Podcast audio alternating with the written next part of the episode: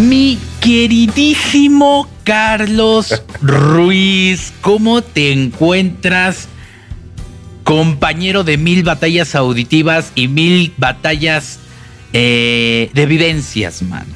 Mi queridísimo Luis Fernando, chingados. ¿Cómo estás? Yo, pues, pues bien, ya sabes que yo siempre estoy bien, aunque no, aunque no lo esté, siempre digo que estoy bien. Es una cuestión de vibración cósmica. ¿Tú cómo estás, mi querido Luis Fernando? Muy bien, muchas gracias, mi queridísimo Carlos Eh. Ruiz.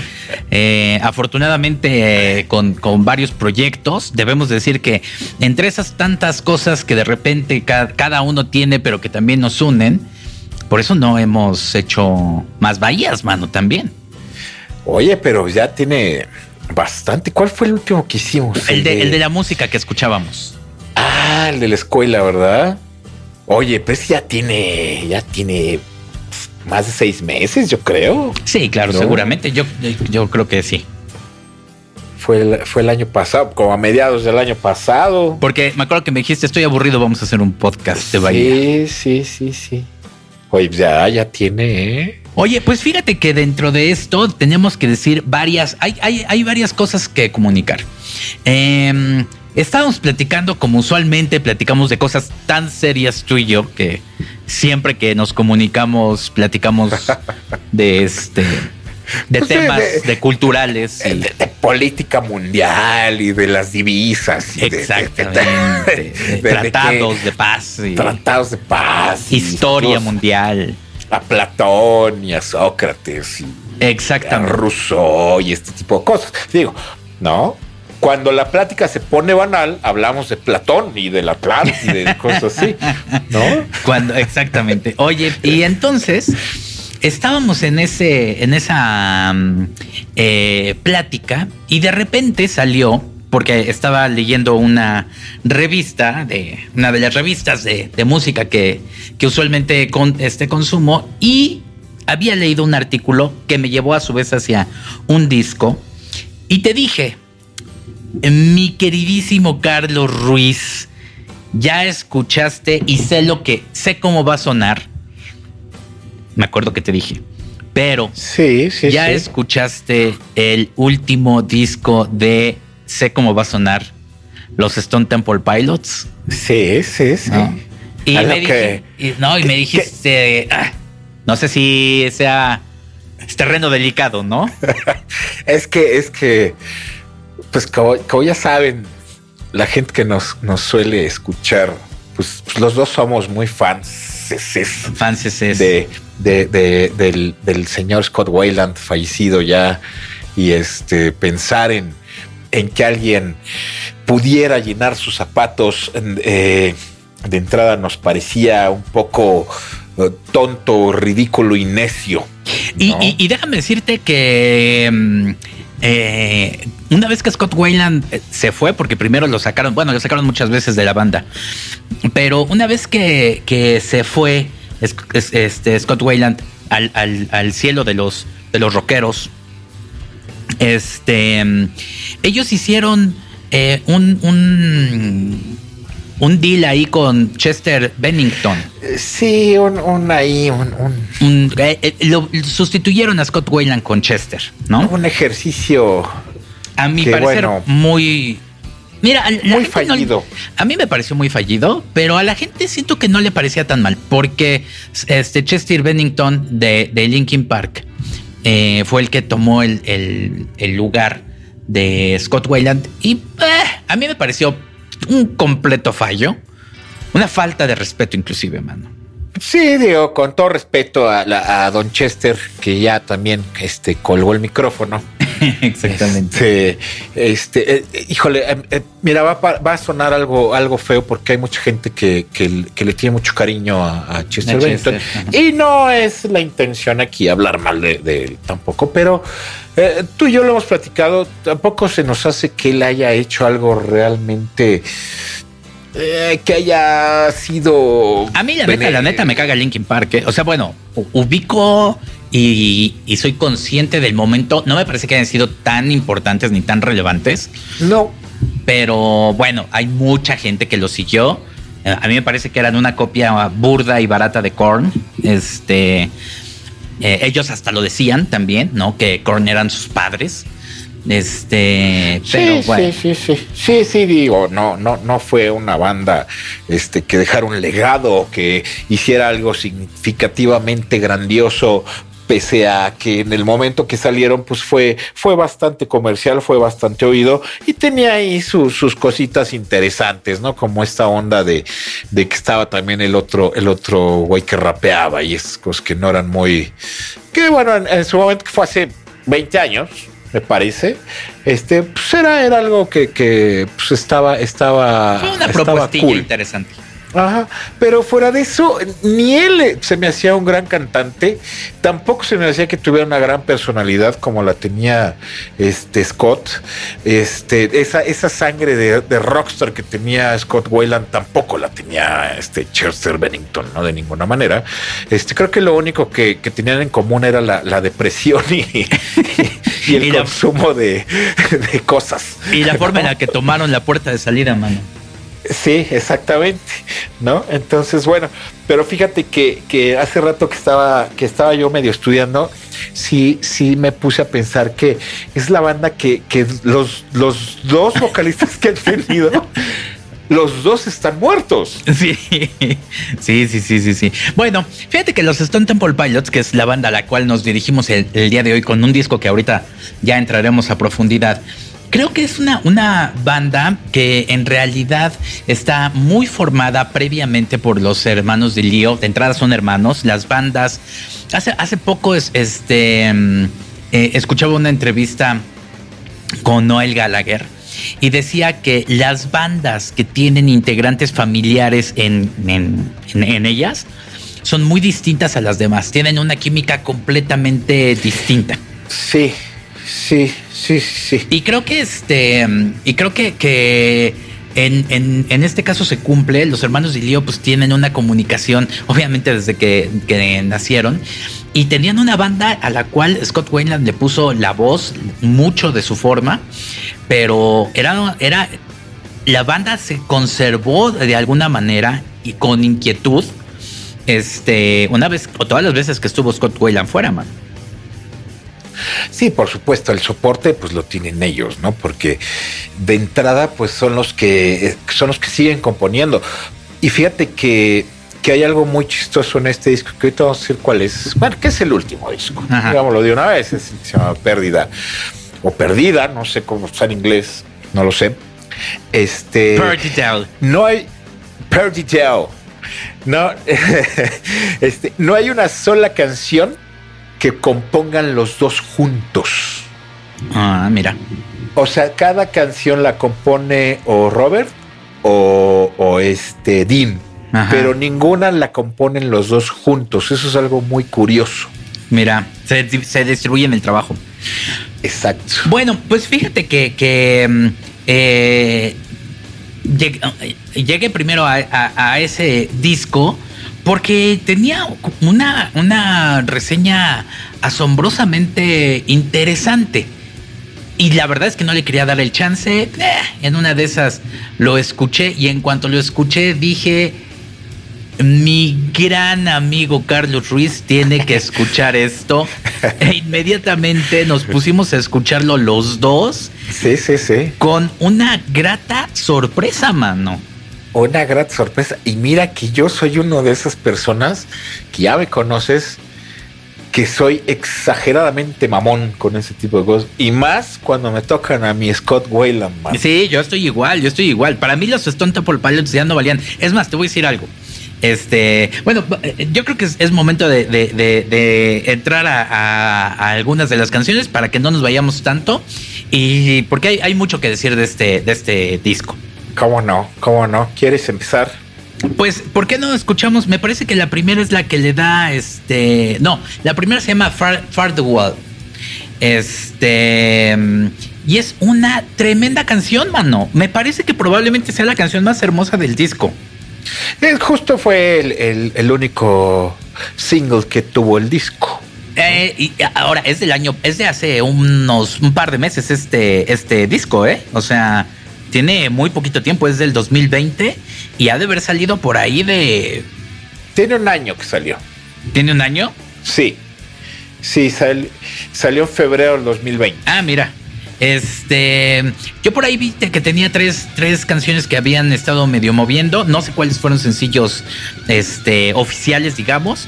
Pero esta primera canción que vamos a poner es una tremenda canción que nos demuestra que los Stone Temple Pilots pueden hacer música sin nuestro querido Scott Wayland, que Scott Wayland era otra banda, pero aquí tiene, tiene mucha esencia la banda. Y concuerdo con todo lo que hemos platicado, que probablemente este disco sea uno de los mejores de los Stone Temple Pilots de toda su discografía, incluida la que está con Scott Wayland, ¿eh? Sí, de acuerdo, de acuerdo, totalmente de acuerdo. Por lo menos este musicalmente es, es, muy fresco, es algo que no habían hecho. Pero mira, ¿qué te parece? Vamos a hacer lo que dices, ponemos esta de, Fair the Well y, y creo que se pronuncia Fair the Well. Sí, porque no es de, de, artículo. Exacto, tiene, tiene doble. Entonces, y este, y que, y que la gente la escuche, digo, los que no, no, han escuchado, y que se vayan dando una ideita de por dónde va el disco, porque eso es lo que nos llamó a nosotros la, la atención. Curiosamente no fue tanto la voz, ¿no? Y ahorita vamos a hablar largo y tendido de la voz de este nuevo vocalista que al ratito, si quieres, cuando regresemos de la rola, decimos quién es. Órale, ya vas. ¿No? Pues entonces em, empecemos con Ferdiwell. estoy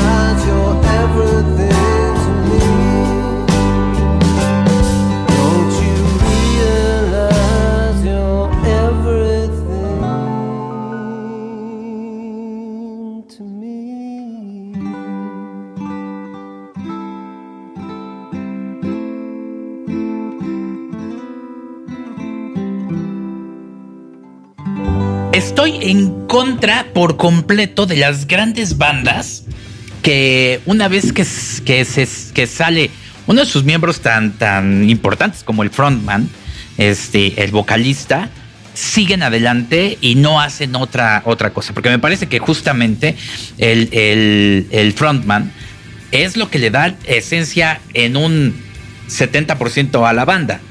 Entonces, estoy muy en contra de bandas como Inexcess, este, que, que hicieron también exactamente el mismo, el, el, mismo camino. Y sobre todo, mano, y sobre todo, y, y debo decir algo, eh, puntualizarlo, de Queen, que como si Ay, no hubieran no. hecho...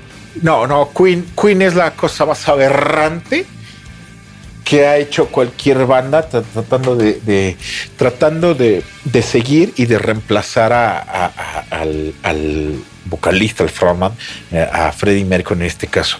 Es detestable lo que quiso hacer Queen con. Mira, es que este cuate, el que pusieron de entrada, me Sí, saca Híjole, roncha, ¿eh? me, sa me, saca ronchas ese güey. To- eh, ¿no? Estoy totalmente de acuerdo.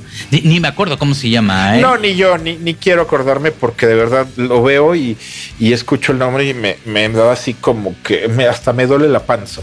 Sí, o sea, Queen, una de las bandas sin duda más importantes en toda la historia de la música, que, que, tenía un legado que no tenía necesidad de caer en estas cosas tan baratas. De repente agarran y este y, y dicen, ah, queremos seguir y vamos a reemplazar nada más y nada menos que a Freddie Mercury. Entran a un programa de estos de talentos de voz, eh, escogen a un tipo de lo más nefasto del mundo. lo más nefasto. Este, y, y, están dando, dando este, conciertos con él. Me parece detestable lo que hicieron a su propio legado. Son unos pinches nacos, hay que decirlo. Cara. Que no, que no había necesidad, esa es la verdad. No había necesidad, mano. No, no híjole, había mano. Necesidad. Se llama Adam, Adam Lambert, el güey. Ay, híjole, híjole. Mira, hasta me, hasta se me encogió la tripa de nomás de oír el, el, el Y de hecho, si lo buscan y si ustedes lo, o sea, da pena el güey. Da pena, sí, da sí, pena. sí. Pero, curiosamente, eh, Stone Temple Pilots, que hizo lo mismo, hay que decirlo también. Hizo lo mismo, Inexcess hizo lo mismo y, con, y, y, con, con JD Fortune. No, hizo, no lo hizo tan mal este, este cuate JD Fortune, este, que grabó, no sé, no, no recuerdo, creo que uno o dos discos. No, la verdad es que no lo hizo tan mal, pero ahí donde, donde quedó corto el proyecto fue, fue con ellos, fue con la banda, no fue el cantante. O sea, porque Inexcess sí en verdad ya no logró hacer eh, el, nada interesante musicalmente, de hecho, para que este cuate se pudiera lucir. Lo que es el contrario de este disco de los Stone Temple Pilots. Los Stone Temple Pilots siempre fueron banda con y sin Scott Weiland. Lo que pasa es que con Scott Weiland eran una super banda. Exactamente, exactamente. Musicalmente este disco, que bueno, ya escucharon un poquito, este, se sale, también se sale totalmente de lo que venían haciendo. Es el segundo disco que, que graban con Jeff Gott, se llama este, este nuevo vocalista. Y, y, bien lo decías, hicieron lo mismo porque este cuate lo sacaron de The X Factor. Así es. Uh -huh era uno de estos concursantes, de estos, de estos programas de concursos de cantantes, como The Voice y esto, pero X Factor es un poquito más rockero. Este cuate estuvo en dos temporadas de The X Factor y de ahí lo sacaron porque en realidad no estuvo en ninguna banda conocida antes, no era, no era, no era nadie famoso ni conocido, ¿no? Así es. Y la verdad es que eh, pues podrían pasar desapercibidos los Stone Temple Pilots de aquí al resto de la vida, sí. porque tienen un peso muy grande con, con, con, la, con la carrera de Scott Weiland este, en las espaldas, ¿no? Eh, pero curiosamente le das una oportunidad a este disco que se trata de eso, de darle la oportunidad a un disco. Es complicado de repente entrarle a una banda como los Stone Temple Pilots sin que uno inclusive suene a viejo, ¿no? A, un necio de la época del grunge, a un necio de los 90, ¿no? Así de sí, claro, es como agarrar y escuchar el nuevo disco de Soul Asylum. Pues la verdad, por más bueno que sea, vas a ser un necio de, de esa época. Y si le das la oportunidad en especial a este disco, la sorpresa te la llevas por un disco tremendamente bien hecho. este, justamente producido y grabado en la época de la pandemia por completo, ¿eh? O sea, ya estaba, estaba este, este disco, o más bien eh, promocionado en la época de la pandemia. Ajá, sí, se grabó un poco antes. Ajá. Pero muy bien hecho, mano. O sea, lo que, lo que hemos platicado es que es un disco balanceado en todos los sentidos. Yo creo que la, el chiste de este disco es de entrada hacer de cuenta que no son los Stone Pilots. ok. ¿No? Porque como bien dices, si te quedas, bueno, nosotros que ya somos viejos y venimos de esa generación de del grunge y del, y del de toda esta onda. Este sí, nos quedamos con una idea, ¿no? Es como imaginarte a Pearl Jam sin Eddie Vedder, ¿no? Claro. Entonces tienes, aunque no lo quieras, tienes esa concepción, tienes esa, esa, esa cosa muy profunda en la cabeza que dices, no mames, o sea, Stone Temple Pilots sin, Scott Wayland no son los Stone Temple Pilots, ¿no? Pero fíjate que cuando, cuando me, me dijiste, tú escúchalo, porque te dije, ay, creo que sí me, puse medio, medio honesto. Y dije, no, güey. Paso. Me dijiste, sí. Y, me dijiste, no, güey, escúchalo. Y dije, ok, vamos a darle chance, nada más porque tú me lo, porque tú me, lo, recomendaste. Y este, y lo empecé a escuchar. Y me acuerdo que hice el ejercicio de, no pensar en Scott Weiland y no pensar en los Temple Pilots. Y desde la primera canción me agarró desde la que empezamos, desde la que pusimos ese rito, es desde ahí dije, ah, de entrada la voz, dije, ah, bien, muy bien la voz. No pretende imitar a, Scott Wayland, aunque le da mucho el tono, le da mucho la, es la tesitura. la tesitura, el timbre, hasta la expresión de cómo canta, es, es, es parecida, ni siquiera es igual, ni pretende que sea igual. Es una voz eh, natural, es una voz como es, es, la de él, que no está imitando a Wayland, pero es una voz muy, muy fresca aparte, que está bien. Y de ahí me empecé a escuchar este, la, los, la instrumentación porque definitivamente no es un disco de rock con distorsión. no, no, no, no, no, no, no. Es un disco maduro y es un, y es un disco de introspección. De entrada, el nombre este, de pérdida o este. Pues que justo hace alusión a la pérdida de, de Scott y de, y de Chester, ¿no? Y creo que a la, eh, bueno, entra en un muy buen momento en este, en este ciclo o en esta temporada de la pandemia, pero el, el punto es que no lo imita, tampoco tampoco eh, hace el ridículo ah, y creo que se incorpora muy bien a la banda. Y la banda se escucha ahora con todos los integrantes en un mismo nivel, porque antes Scott Wayland, pues sí, sí, estaba un pasito arriba, ¿no? Sí, sí, este, Se veía y claro que siempre ha sido una buena banda, que ojo, aquí también es importante todas las canciones de los Stone Temple Pilots sí eran colaborativas entre todos. O sea, los hermanos Leo sí tenían mucha mano en todas las canciones, ¿eh? Sí, pero sí, eh, Wayland por lo menos contribuía con las letras y con, y con muchas cosas, porque él era, aunque no, aunque visiblemente no tocaba ningún instrumento, pues él era muy musical y ya lo, ya lo hablamos también cuando hicimos ese programa de, solista de... Del Tour Bar Blues. Eh, qué bárbaro. O sea, que él, eh, bueno, esos discos que tiene de solista, este Wayland son increíbles, ¿no? Y él es el compositor. Ahora, te voy a decir algo, ¿eh? Tú dirás que Scott Wayland no tocaba ningún instrumento, pero yo creo que tocaba el corazón. ¿Sabes qué? Tienes razón. a mí me la tocó varias veces. Oye, eh, ¿y, si, y, si el, ¿y si el corazón no es el instrumento más importante del hombre? No sé qué es.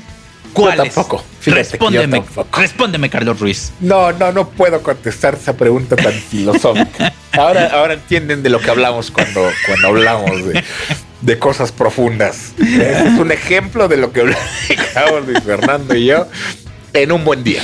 Exacto. En un buen domingo.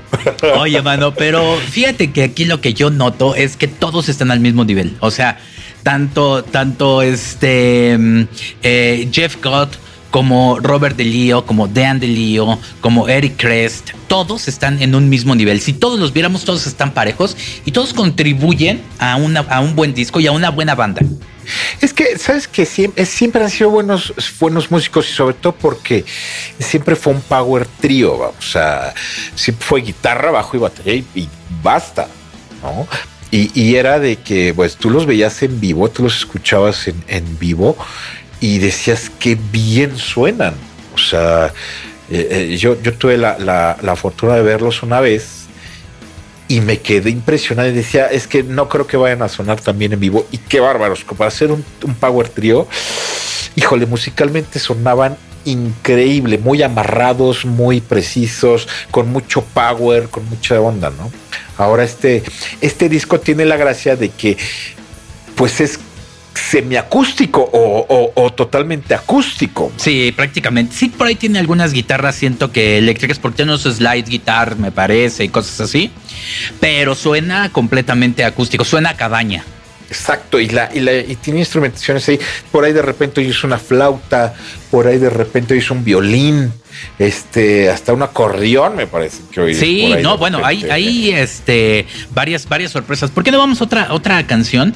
Este, y, y seguimos hablando para que vean. Eh, estamos presentándoles el disco poco a poco para que se impregnen del mismo sentimiento que tenemos nosotros y que nos ha dejado eh, pérdida. Ándale, mano. ¿Cuál, ¿Cuál quieres ir? ¿La segunda? Podría ser cualquiera, ¿eh? Yo no tengo problema. Eh, podría ser cualquiera. Vamos a oír, si quieres, la segunda, la que sigue, que es Three Wishes. Órale, ya vas. ¿No?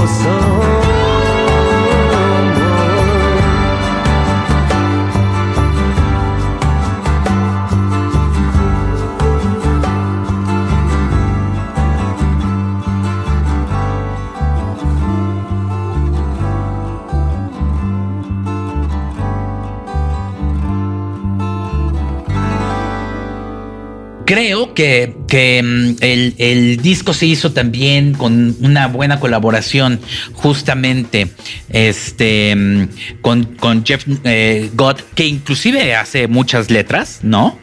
Este, le, dan como una buena participación. No es como los culeros de Metallica que cuando tienen un nuevo integrante lo relegan al olvido y al, y al bullying.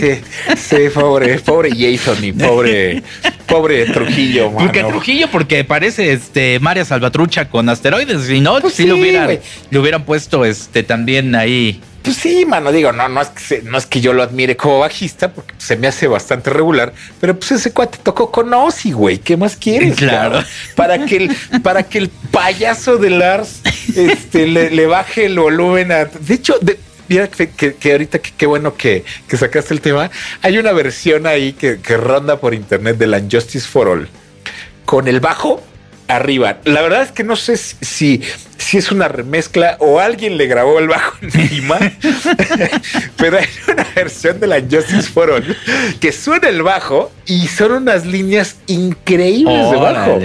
Pues ahí sí le cambia todo. Hay que, recordar que ese disco, el, tarado de Lars Ulrich, cuando estaban en la mezcla y estaba todo el disco bien, él dijo, bájenle al bajo, no quiero escucharlo. Y el, y el, el productor, que no, no recuerdo su nombre, le dijo, oye, pero ¿cómo crees? No, bájale o, o, te, o te despido porque el tipo es un imbécil, es un imbécil arrogante. Yo lo detesto, esa es la verdad. Y este, y, búsquenlo. Si, les late Metallica y, sobre todo ese disco, búsquenlo. Por ahí está en internet con el bajo. Y soy el, y soy increíble. Esa es la verdad que soy increíble. Sí, no, pues es que era un gran bajista, pero bueno, en fin. Sí, sí, sí. Aquí, aquí creo que le dan muy buena participación. Se, se dan también el permiso los Stone Temple Pilots de tener grandes, este, grandes cosas. Inclusive me parece que por ahí hay una citara, ¿no? Hay muchos instrumentos muy interesantes. Este, te digo, los que los que lo que escuchas eh, más a la, a la vista, o sea, que está más, más a la vista es una flauta. Por una flauta por ahí. Que creo que es esta de Three Wishes, en donde, se oye mucho la, También en She's My Queen me parece que ahí hay un, una flauta también. También hay, hay, un cello, hay cosas por ahí, este, este, un saxofón, una viola, o sea, es muy acústico y la instrumentación no es nada de lo que solían hacer ellos, este, con los discos anteriores. Pero fíjate que hay una cosa interesante de este disco. Eh, ellos venían haciendo discos que eran muy rockeros, pero sí tenían como dos o tres tracks que estaban en esta onda, ¿eh? Sí, sí, sí, sí. Nada más que ahora es todo un disco que está en esta onda. Como que, como que algo padre de los Stone Temple Pilots es que era mucho poder, pero tenía de repente estos pasajes un poquito acústicos y, los hermanos bueno, el resto del Power Trio, como dices tú, son bastante admiradores del country porque le meten como bastante ondita ahí, este, contruizosa, que desde, desde hace tiempo estaba. O sea, Solger me parece que inclusive era uno de estos pasajes, ¿no? Nada más que ahora digo, todo está enfocado a ese, a ese. Sí, sí, todo está por ahí. Y es una. Eh, eh, eh, cuando hemos hablado de los Stone Temple Pilots, bueno, no, nos, nos fuimos por el number four y por el core y por todos estos. Y sí, sí hemos hecho hincapié en que hubo una maduración importante disco tras disco, ¿no? Este concluimos tú y yo que el number four creo que, bueno, para mí es el, que más me gusta de, los Stone Pilots y creo que a ti también. Este. Pero eh, justamente ha sido una maduración musical, ¿no? O sea, Wayland también maduró mucho su voz, este, la, la, hizo como se le dio la gana, esa es la verdad. Empezó cantando de una manera y luego terminó cantando hasta eh, cosas navideñas increíbles no, y el 12 Bar Blues también tiene cosas increíbles, pero musicalmente también ellos, este, Kretz y los hermanos, este, maduraron muchísimo musicalmente. Y este disco creo que es como que el, la demostración de decir, a ver, sí somos Stone Temple Pilots, somos una banda noventera que nació con el movimiento del grunge, que fuimos este, muy grandes dentro del movimiento que después hicimos otras cosas y sobrevivimos al grunge. No como muchos que se quedaron por ahí, no. O sea, sobrevivimos aparte de Pearl Jam, pero Pearl Jam tiene treinta y tantos años tocando lo mismo, esa es la verdad. Sí, sí, sí. Es como, es como los Stones que tienen 60 años tocando lo mismo. sí, sí, sí. Digo, sin demeter porque nos encantan los Stones, pero. Sí, sí, sí. Sí, es la misma, Pero- es la misma línea. Es la misma línea, vamos, pero y estos cuates, los Stone Temple Pilots, siempre le movieron y por eso sobrevivieron, ¿no? También. Y este disco es como decir, a ver, sí, ya no está bueno, porque tienen un disco este anterior con Jeff Gott también, con este El vocalista. que se llama, Este de es- hecho, Stone Temple Pilots, ¿no? Es, Se es homónimo. Exactamente, pero no es tan bueno. La verdad es que es bastante X y es con la misma línea, distorsiones y power trio y con la voz encima. La verdad es que lo, lo- sí medio lo escuché y me aburrió y lo, y lo dejé. Sí, sí, sí. Ah, Este es porque es muy relevante este disco dentro de su carrera. ¿eh? Muy relevante y es decir, a ver si la cagamos con el disco anterior que está muy igual, con este nuevo vocalista y sí, como que entendieron que para ser una banda nueva de verdad y poder eh, sobrevivir a todo el desmadre de Wayland y de Bennington y de eh, de verdad volver a surgir, tenían que hacer algo así que es totalmente distinto a lo que habían hecho con todos los discos de los Stone Pero fíjate que ¿no? aunque, aunque estoy de acuerdo que es distinto, sí tiene la esencia de los Stone Temple Pilots, ¿eh? Por supuesto que la tiene. En, la composición la tiene. Y en las líneas y en las melodías de voz también tiene, porque ahí estoy seguro que los hermanos de Lío metieron mucho la, mano, pese a que este Gott tiene los créditos también de composición de, de casi todas las canciones. Ahí los hermanos de Lío lo llevaron con las melodías. Estoy seguro porque hay cosas eh, melódicas que suenan mucho a, a Wayland. Totalmente de acuerdo. O sea, podrías, este podría ser un disco de Wayland. Nada más que, pues sabemos que ya está en el, en, en- en el bar de los rockeros del se cielo. puso, sí, se puso su pijamita de madera y justo la voz, la voz, la voz no molesta. Es- no, está es muy bien incorporada. Es lo interesante de este, de este disco. Del anterior, no, de este, de este disco, que la voz dices, sí tiene remembranza Wayland, sí medio tiene la onda de Wayland, pero por las melodías, no, no en sí por la voz de este cuate, que canta bien. No, no es Wayland, Sí, no llega hasta arriba, no llega a, a esta experimentación que hacía que fuera muy interesante los Stone Temple Pilots. Pero este cuate lo hace bien, tiene una voz bien, o sea, nada espectacular, pero bien, una voz bien colocada, una voz que, que, que Afinadita, ratos bonita, colocada. bonita para el estilo de música, está muy bien puesta, o sea, eso es lo que está interesantísimo de este disco y es un disco muy bonito. Esa es la palabra, ya, te, ya habíamos hablado de eso también. Es un disco bonito, es un disco de carretera, podríamos decir. Fíjate que sí, ¿no? o sea, pero es un disco para, para, eh, eh, para remembrar y para hacer a cosas eh, tranquilas, eh, de lluvia. Es un, es un gran disco. es Sobre- un disco de lluvia. Sobre todo te voy a decir algo. Es un disco que se siente muy maduro por parte de todos y sería un error no darle la oportunidad a una banda, cualquiera que ésta sea, cuando llegan a, a este estado de madurez y entregan un producto de estos, porque ciertamente no va a tener ni los gritos ni la distorsión, pero va a tener lo que solamente se adquiere con el tiempo. Claro, claro, y, y tienen el disco anterior, el, el que se llama Stone Temple Pilots, justamente, que, que- que creo que ese sí estuvo fallido.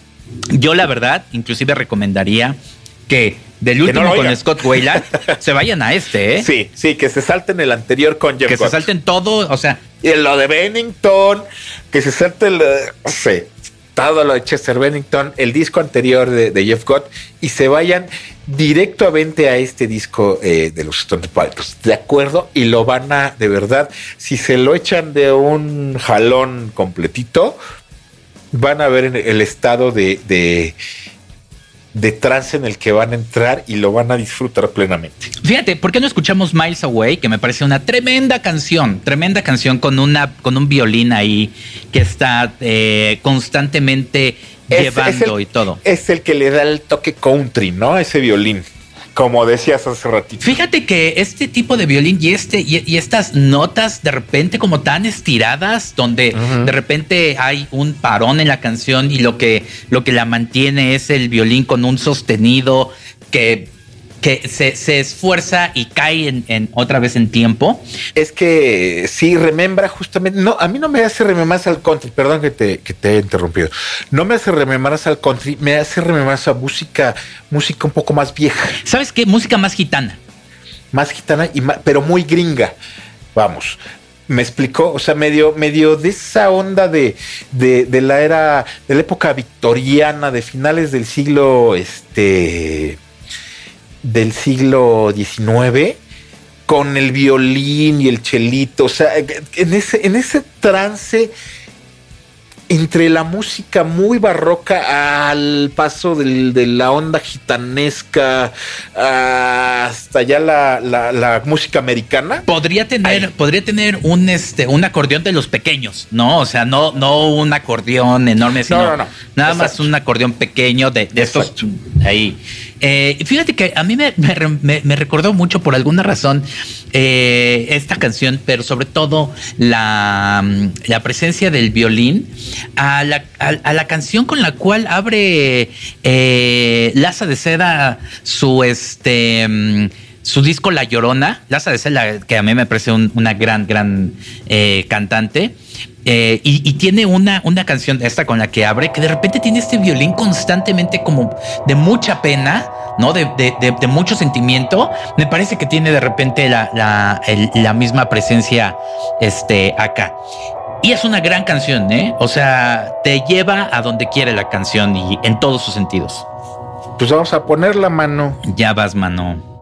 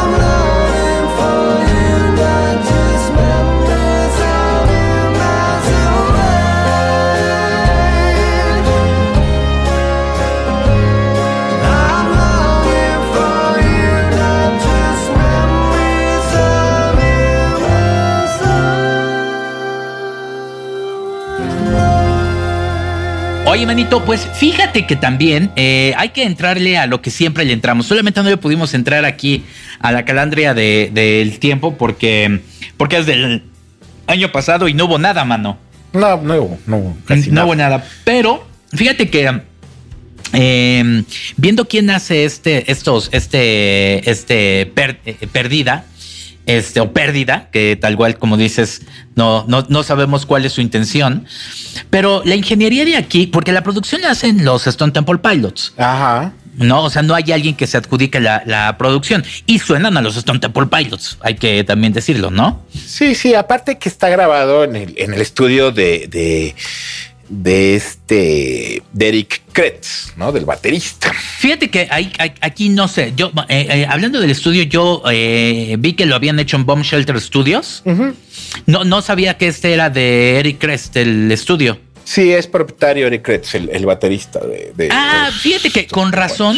Me pareció, me pareció una cosa muy curiosa que lo hayan grabado ahí, porque no es un estudio de alta gama, ¿eh? Es un estudio bien puesto, pero es un estudio bastante normal.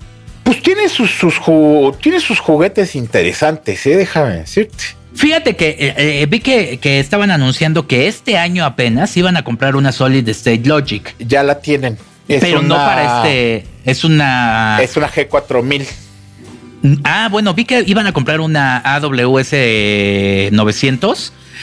Pero lo que había visto que habían, que, que, que tenían en todos los, los este, estudios en, The Bomb Shelter este, Studios, eran, eran realmente consolas Soundcraft. Pues te voy a decir, el estudio tiene ya la, la G4000, que es una Solid State Logic digital, y aparte tiene este una NIB eh, de 10 canales, una 1073. Que, Dios los, la guarde en su santa gloria, man. Y justamente eso es lo que te iba a comentar. Este, en, estos días anteriores, hace creo que no tiene una semana que, murió Rupert Nip. ¿no? Que, que bueno, para los que, los que no sepan, pues Rupert Nip fue un, un ingeniero electrónico que pues muchos de nosotros creemos que es así como el, el dios de, de los de los de la este, electrónica, mano, en las consolas. Exacto, un, genio de la electrónica en, en, cuanto a equipos de audio se refiere, sobre todo por sus consolas, este, las primeras que, que diseñó, que justamente se llaman NIP, ¿no? Las de los 70 por ahí. Exacto, después trabajó con, con circuitería de AMEC, que hizo cosas para AMEC y para este Focusrite y para muchas cosas, pero lo más valioso que hizo para mi gusto pues fueron sus consolas de gran formato. Y justo aquí el, Bob Shutter eh, Studio tiene una NIB pequeña de 10 canales, eh, una 1073, que es como, como una consola secundaria que supongo la utilizan por sus preamplificadores para darle ese, ese colorcito de NIB, pero la consola principal es una G4000, ¿no? Pues a mí me llamó la atención que, tenían en, en, todos eh, Soundcraft, que me parece que es una buena consola, pero bueno, es una consola muy, eh, muy de medio pelo, ¿eh? Sí, de medio pelo. Sí, no es, sí, no es nada top. ¿No? Y, y, pero no tenía estos recursos tan grandes que tienen usualmente los estudios, pero se ve muy cómodo, eso sí. O sea, vaya, ya quisiera cualquiera tener un estudio de estos medianos, aunque sea con, con, eh, eh, con sus tres salas y sus, aunque sea con consolas Soundcraft, ¿no? Sí, digo, tiene ahí sus juguetitos, tiene ahí unos compresores Universal Audio y unos TubeTech y tiene cositas este ahí eh, de bulbitos y de cositas así.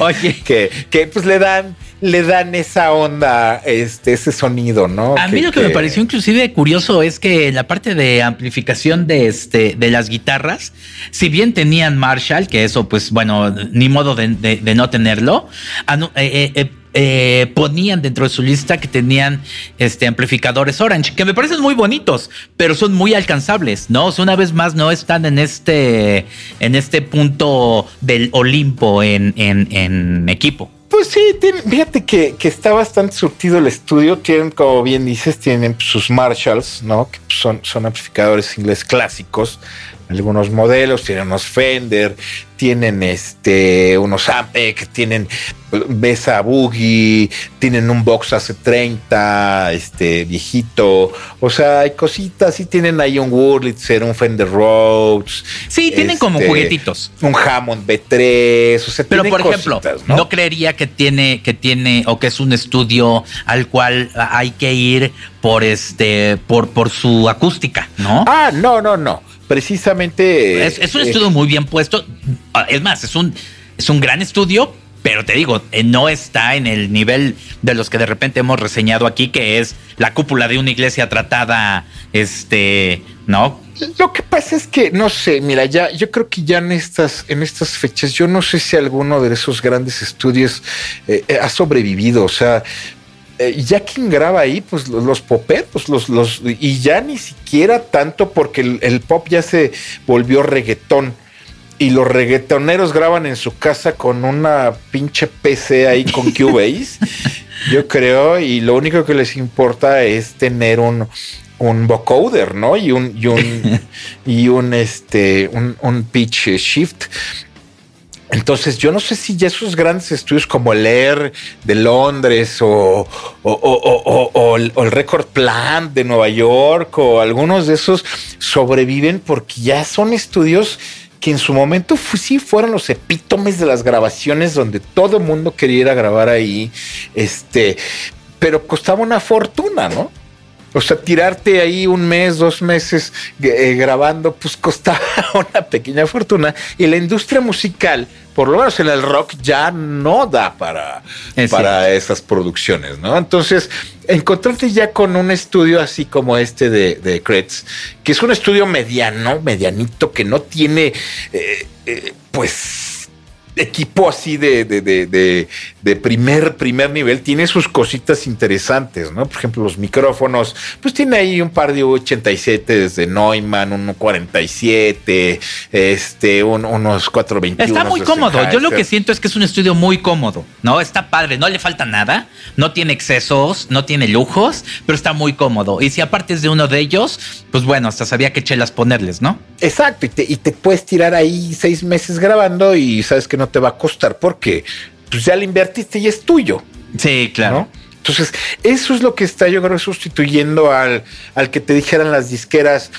Tienes 20 días para grabar tu disco. Sí, en el Montserrat. Exacto. En la isla de Montserrat con George Martin de productor o con quien tú quieras. Pero no te puedes pasar de esos 21 días porque cada día cuesta no sé, 20 mil dólares el día, de, el día de, estudio, ¿no? Entonces, sustituirlo por tener un estudio así, cómodo, con, con equipo que está bien, o sea, no, no es eh, lo top top ni carísimo, pero tienes cositas ahí donde puedes echar la mano y agarrar y tirarte seis meses grabando y echándote tus chelas y con calma y te vas allá a componer. Yo creo que eso, eso también está padre. No, pero aparte el sonido del, del disco es muy bueno. Es más, no le pides nada, ¿no? El, el, el, sonido es cálido, está padre, tiene, tiene todo bien, bien colocado, no suena nada mal. O sea, sí, claro, es la, es la tirada, ¿no? Exacto, y sí tiene sus fierritos que, que ahí, por, porque pues, Sanib, que es una consola pequeña, pues, pues ahí puedes pasar, por ejemplo, unas guitarristas, yo me las imagino que sonarían bonito pasadas por esa niña. La voz, inclusive, ¿no? Para que tenga ahí como textura y todo. Con un, con un Neumann U47. Uy, sí, ya con eso ya, ya, ya la armaste. No, y con un, con un este compresor, un, un Universal Audio o algo así, puta, pues ya quisiera yo, mano. ¿No? Entonces, está bien. Pues eh, eh, para pa, pa muestra basta un botón, ¿por qué no le seguimos poniendo otra canción? Y este, y regresamos pues vamos a poner, ¿qué te parece la de, pues la, la que le da nombre al, al, al disco? Esa, esa me gusta también, creo que es, esa, so, esa, esa sobresale también la de pérdida. Vamos a, vamos a llamarle pérdida. Sí, pérdida. Uh -huh. Porque perdida no me suena. Sí, pérdida, pérdida, totalmente. No, y aparte de eso se trata, ¿no? De pérdida. Exacto. No, bueno, vamos a oír este pérdida.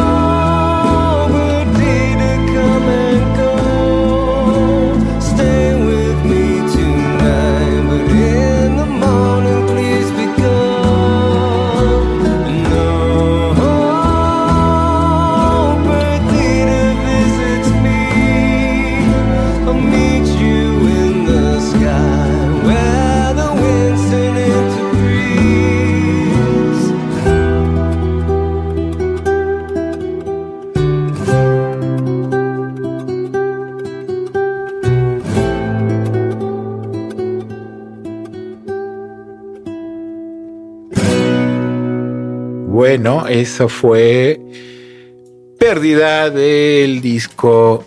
Pérdida de los nuevos Stone Temple Pilots. Que es De los la- viejos nuevos Stone Temple de los viejos nuevos Stone Temple Pilots, que es la tercer vida Que se dan, man. de, de esta banda. Esperemos que no sea como los gatos, que, te- que sean siete vidas pasando por siete vocalistas.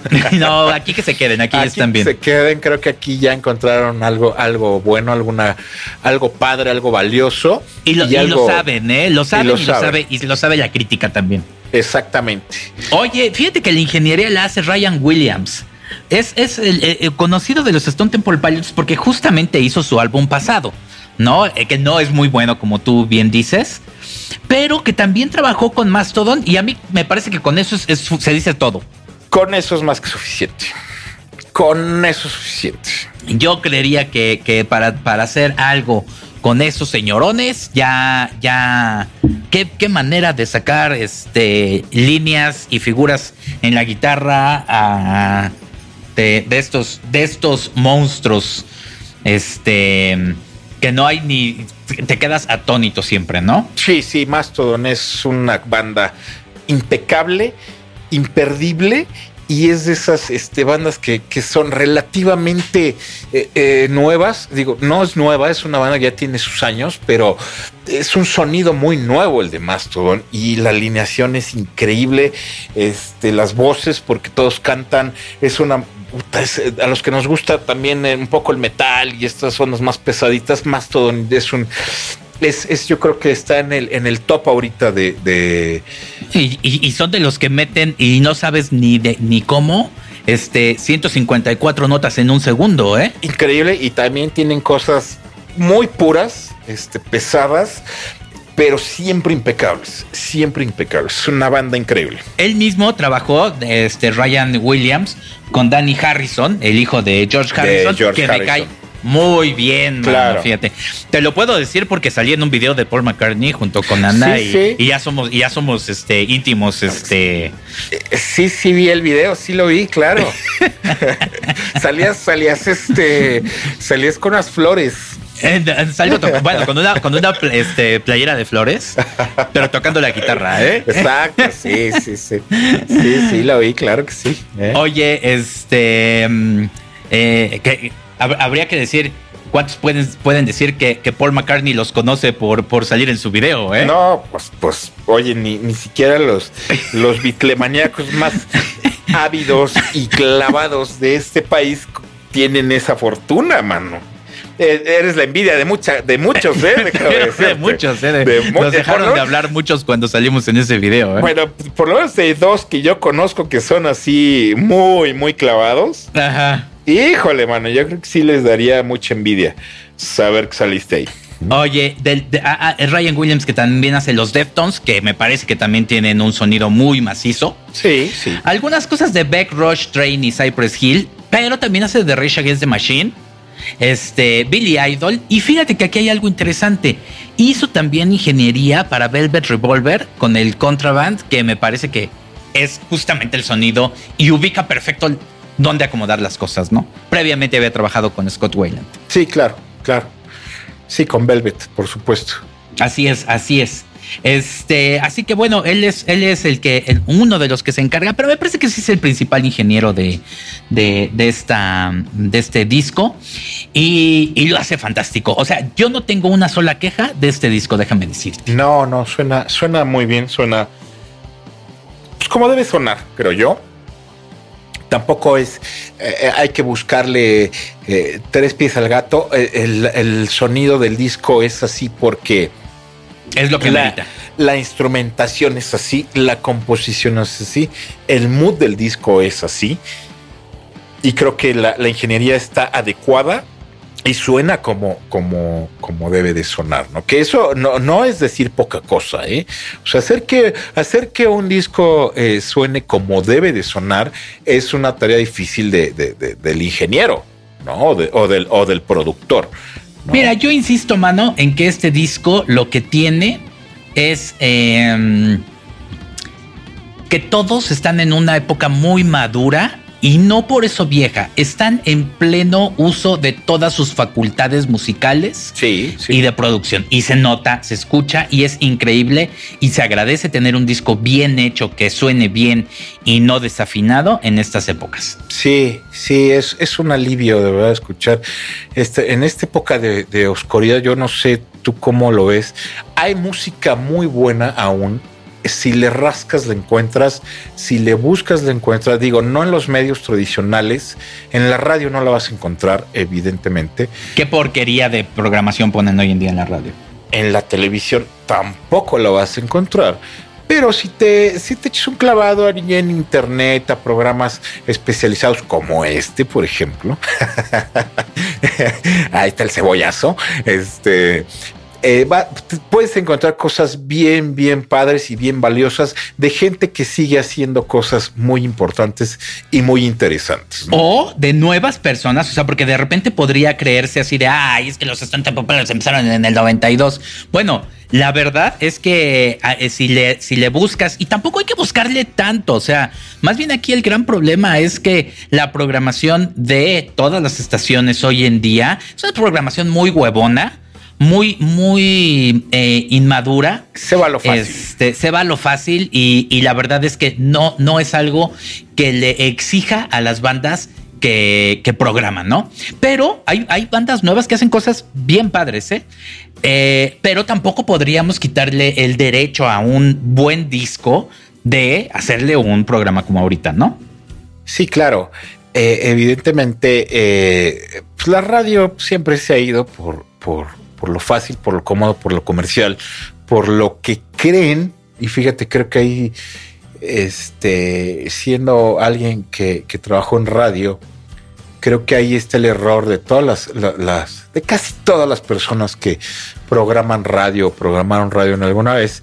Este, algunos se atrevieron y marcaron la tendencia, otros siguen la tendencia que pone alguien más que no tiene ni idea de muchas cosas, ¿no? O sea, es una suposición de que algo que les va a gustar a la gente, pero no te dan ningún argumento válido de nada, ¿no? Ya, ya, ya comentaba este también contigo el otro día que que es muy fácil dar fichas técnicas, ¿no? De decir este dónde se grabó, cuándo se grabó y que y ya, ¿no? Y poner una canción de, de, algo, pero eh, muy poca gente se adentra más allá y da, y da razones eh, coherentes y válidas para este, decir que algo está bien hecho o que algo puede eh, ser que, que esté eh, atractivo para la gente. Claro, claro. Bueno, eh, creo que también el, el- en, en- muchos momentos la programación, si bien, como tú dices, siempre se basa en algo que alguien cree, eso no es, eso no es tan mal porque hay personas que tienen muy buen gusto, ¿no? Como tú dices, y que lo han logrado. El problema es eh, caer en la complacencia fácil, barata, este, y artificial, plástica y absurda de lo que está ocurriendo ahí en chinga, enfrentito de ti. Agarrar la tendencia que está pasando justo a tus ojos y ponerlo. Eso no se vale, yo creo. Y menos en estos tiempos en que, en que hay austeridad de, de- música comercial, vamos. O sea, música buena la hay, pero tienes que esforzarte por encontrarla. Ese es- eso es la cosa. Antes, antes no, antes en la radio te, te daban música buena. Y estoy hablando de, de estaciones de hace treinta y tantos años, ¿no? De 30 años, que te daban buena música y te la ponían enfrente y podías absorberla. Ahora no, ahora te ponen, híjole, cosas que, que pasan enfrente de los programadores o de los locutores o de los que deciden. Y es muy fácil para ellos agarrarlo y ponerlo y decir, ah, pues es que es lo que se está oyendo.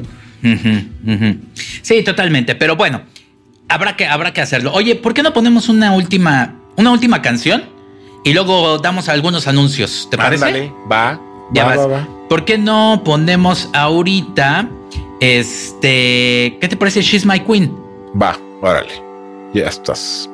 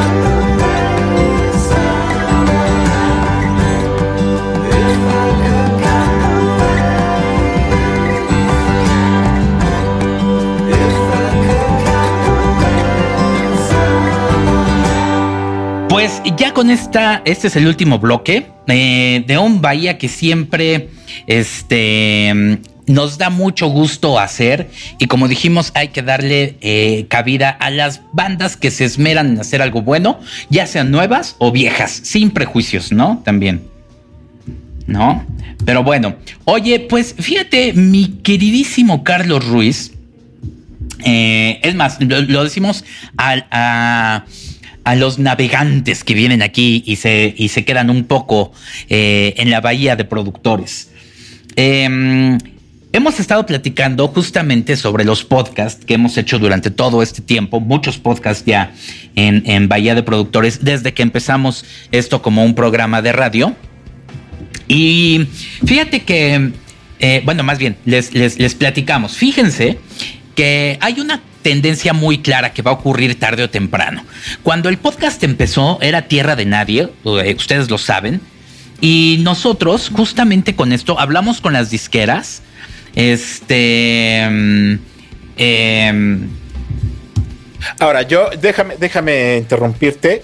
Yo les quiero aclarar que tú, mi querido eh, Luis Fernando, eres de los pioneros que empezaron a hacer podcast en, en- México y con, con una de las, de las productoras eh, en, en aquel momento más grandes y más importante de, de- de toda, no, no solo de México, sino de Latinoamérica. O sea, tú eh, de verdad, y no es cebollazo, simplemente es para, para comentarle a la gente que nos, que nos oye que sabes de lo que estás hablando y, de, y que lo que estás diciendo tiene toda la coherencia porque tú empezaste con este, con esta, con esta revolución del podcast y de verdad fuiste de los, de los pioneros que, que empezaron a hacer podcast hace ya que casi 15 20 años. años. 15, más 15 de años. 15 años. ¿No? Entonces, lo que, lo que, lo que estás eh, tratando de decir ahorita es muy importante entenderlo porque de verdad te tocó, tú lo viviste, tú lo negociaste con las disqueras, de hecho. Sí, o sea, en, en- en aquellos, eh, en aquellos inicios fuimos justamente a negociar con las disqueras y les decíamos, oye, ¿cómo le hacemos? O sea, ¿va a haber algún problema si ponemos música de las disqueras y de los artistas? Y las disqueras, tal cual, y fuimos a Universal, fuimos a Warner, fuimos a todas, nos decían, mira, no tenemos ni idea de lo que, de, ponlas. Porque ya le dijimos a Legal y Legal no tiene ni idea de qué es el podcast. Exacto. Entonces, la verdad es que, pues vas, güey, ¿no? O sea, no sabe ni siquiera cómo meterlo, ni siquiera es una cuestión de pagar derechos o no. Entonces, durante 10 años, durante 13 años, eh, todas las productoras pusimos música de bandas y con eso hicimos los, los programas, vaya de productores, aparte de que veníamos de una estación de radio, este, mm, pues pusimos toda la música porque se, se, mm, era un escaparate para la lo sigue siendo, ¿no? Pero ciertamente ahora con, con algoritmos, ahora con todas las medidas de prevención de derechos de autor, De detección automática. detección automática. de- de- etcétera. eventualmente, y esto va a ocurrir tarde, de hecho ya, ya empezó a ocurrir. Estamos hablando de pagar derechos de autor. Es- Así de es. eso es lo que estamos hablando y es de lo que eh, en, en ese momento las, las disqueras que, eh, o- y las editoras que eran las dueñas de, de la música comercial no tenían idea de cómo, de si cobrarlo o no cobrarlo como se hace en radio. ¿no? Exactamente. No, y ahora eh, con todo lo que se hizo, que, es- que hay mucho trabajo de 10 años, 13 años, 15 años, que tiene música de disqueras, porque en, en su momento las disqueras nos dijeron, van, háganlo. Es probable que vayan a bajar los podcasts, a lo mejor no, o a lo mejor tardan otros 5 años, o a lo mejor el siguiente mes bajan los podcasts, pero es algo que sí va a ocurrir. O a lo mejor empiezan a cobrar cantidades estratosféricas de dinero porque ya es el medio eh, de- para escuchar, ¿no? Entonces, nosotros previendo eso, y justamente en una plática que tuvimos de, de, de hacer este podcast de los Stone Temple Pilots o no, Carlos Ruiz me decía, ¿sabes qué? Voy a escribir. Es más, me dijiste, me gustó este disco, voy a escribir de, él porque tengo ganas de escribir y es algo que tengo ahí atorado y que no y que no he hecho y me voy a dar esta oportunidad con este disco para empezar a escribir. Y ahora sí que yo te dije, invítame. ¿no? Y entonces platicamos la posibilidad de que aparte de hacer el podcast de Bahía, escribiéramos sobre música, justamente, recomendando discos que pueden ser nuevos, que pueden ser viejos, que solamente tengan una, una cuestión como, como premisa, que sean de calidad, ¿no? Que tengan una propuesta, que no sea una, una escritura barata de vamos a escribir de una banda pedorra que está ahorita sonando, ¿no?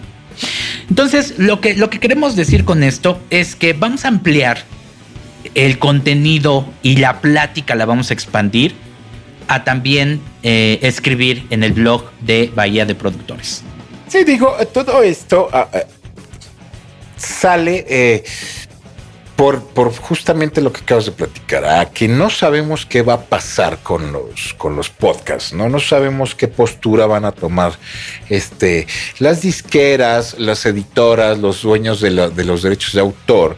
Y si en, algún momento van a bajar todos los podcasts, eh, por lo menos musicales, que tengan este tipo de contenidos, ¿no? Que tengan contenidos de música que pertenece a algún compositor este, y, y es música comercial, vamos.